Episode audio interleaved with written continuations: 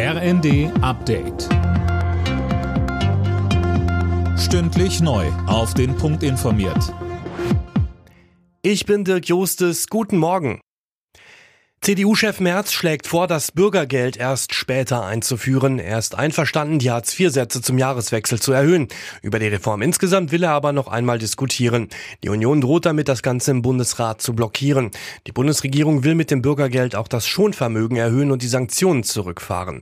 Dazu sagte Merz im ersten. Es sagen eben sehr viele und nicht nur die deutsche Opposition, sondern es sagen die Fachverbände, es sagen die kommunalen Spitzenverbände, dass dieses System in die falsche Richtung führt und vor vor allem die falschen Anreize für den Arbeitsmarkt setzt. Und das wird auch durch diese Veränderungen, die die Bundesregierung jetzt vorgeschlagen hat, nicht korrigiert. Bei der Weltklimakonferenz in Ägypten sind ab heute auch die politischen Entscheidungsträger am Start. Zahlreiche Staats- und Regierungschefs reisen nach Sharm el-Sheikh, darunter auch Bundeskanzler Scholz. Mehr von Tim Britztrup. Das Ziel ist klar, die Erderwärmung soll auf 1,5 Grad begrenzt werden. Klar ist auch, dafür müssen weniger klimaschädliche Treibhausgase ausgestoßen werden. An der Umsetzung hapert es aber, auch Deutschland hat seine Klimaziele zuletzt verfehlt. Dabei hat der Bericht der Weltmeteorologieorganisation die Dringlichkeit nochmal vor Augen geführt. Die vergangenen acht Jahre waren die heißesten überhaupt. Weltweit führt der Klimawandel zu mehr Dürren, Überschwemmungen und Stürmen.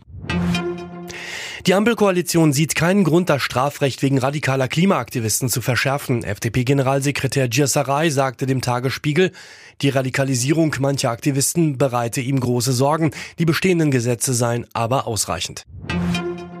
Nach der Abwahl des umstrittenen Frankfurter Oberbürgermeisters Feldmann stehen in der Metropole demnächst Neuwahlen an. Spätestens in vier Monaten muss ein Nachfolger gewählt werden. Gegen Feldmann läuft ein Korruptionsprozess, dazu kommen zahlreiche politische Fehltritte. Union Berlin hat die Tabellenführung in der Fußball-Bundesliga an die Bayern abgeben müssen. Die Berliner verloren in Leverkusen mit 0 zu 5 und sind damit nur Dritter. Auf Platz 2 liegt der SC Freiburg nach einem 2 zu 0 Heimsieg gegen Köln. Alle Nachrichten auf rnd.de